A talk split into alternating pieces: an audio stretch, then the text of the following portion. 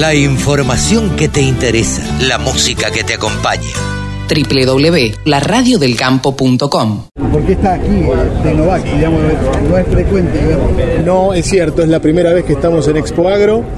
Eh, desde el año pasado, bueno, uno de los motivos es porque cumplimos 20 años, ¿no? Es un, buen motivo para, salir a, celebrar.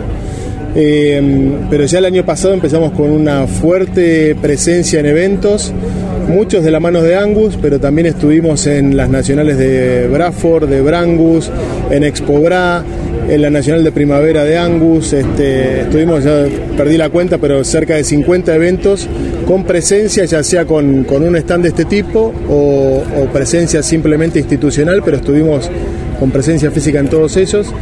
Y la idea un poco este año es replicar las actividades del año pasado, incrementándolas eh, con el motivo de los festejos de los 20 años y además, en la medida que avance el año, van a ir viendo un cambio de imagen también de Tecnovax. ¿sí? Este, una, renovación. Ustedes, surgen en Flores y ahí empiezan a crecer la planta, con otras plantas. La planta original está en Flores, en Capital Federal. Este, ese fue el comienzo. El comienzo, un poco respondiéndole a José, el comienzo además de lo que yo conté, tiene también otro secreto que es el papá de Diego Latorre, que es José Latorre, eh, que es, era un, ya fallecido, era un, reconocido científico del CONICET y experto en el tema de aftosa a nivel nacional y regional. Eh, y él tenía todo el know-how para, para producir vacunas. Y su hijo Diego este, emprendedor tenía el proyecto como para lanzarse a, producir vacunas. Y así comenzó Tecnovax.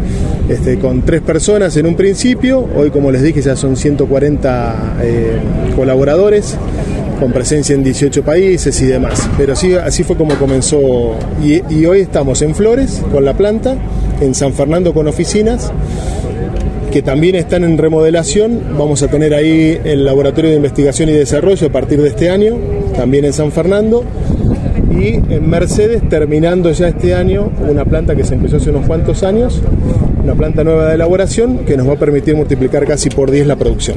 Hablaste de presencia internacional. ¿En qué países están presentes? Mira, estamos presentes en todos los países de la región con distintos tipos de negocios. Por ejemplo, en Chile con lo que es eh, salmones en Brasil animales de compañía y ganadería. Y bueno, en todo lo que es la región menos eh, Venezuela, en algunos países del Medio Oriente, en China, eh, en, eh, en, Italia con una vacuna muy particular que estaría bueno que después le pregunten a Melina, que es para, para prevenir una zoonosis, que es la, la hidatidosis. en Nueva Zelanda también con el negocio de, de salmones y salmónidos, porque no son salmones, son alguna variedad de trucha. Y bueno, y ahora en este momento, como les contaba también, eh, uno de los dueños de la compañía está en Bangkok tratando de, abrir otros mercados, probablemente Rusia, algo más en China, Asia, etcétera, etcétera. ¿Cómo, ¿Cómo pesa la ganadería y cómo pesa las mascotas y los salmónidos en la facturación de Tecnovac? En, en lo que es el negocio puro de Argentina, obviamente salmones queda afuera porque es todo exportación. Hoy el 90% es ganadería ¿sí? y un 10% más o menos es eh, el negocio de animales de... Nosotros llamamos animales de familia. ¿eh?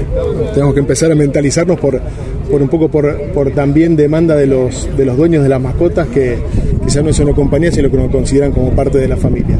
Ese es un negocio muy incipiente que tiene mucho para crecer todavía. El de ganadería tiene ya hoy casi un 35% de participación de mercado, con lo cual es muy difícil ganar más participación porque hay otros jugadores también y, hay que mantener cierto equilibrio.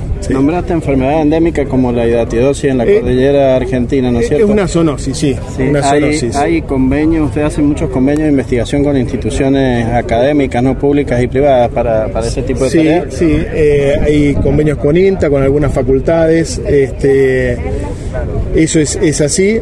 Con respecto a, puntualmente al tema de hidatidosis, eh, es como les digo, es una problemática que en determinadas zonas puede ser endémica, eh, que trae consecuencias para el ser humano y nosotros somos el, primer laboratorio que tiene, o la primera compañía que tiene una vacuna para ayudar a prevenir eso. Es un ciclo bastante complejo del, parásito que pasa por... Eh, por, sobre todo es un problema en las economías familiares donde hay mucha faena tras patio, después el perro ingiere, bueno, parte de, las achuras, digamos, se infecta y después se defeca y termina contagiando a, los humanos. Nosotros con la vacunación en, eh, las ovejas, caprinos y demás podemos ayudar a, a disminuir eso. Y hay algunos planes que ya están implementados a nivel provincial en Río Negro eh, y después son todas experiencias muy a pulmón. La verdad que eh, es, increíble porque es, un problema grave para, para los humanos, pero también depende de que haya una política nacional. Si no hay una política nacional definida y un plan de vacunación, nadie voluntariamente lo va a hacer. Todas las noticias, toda la información. La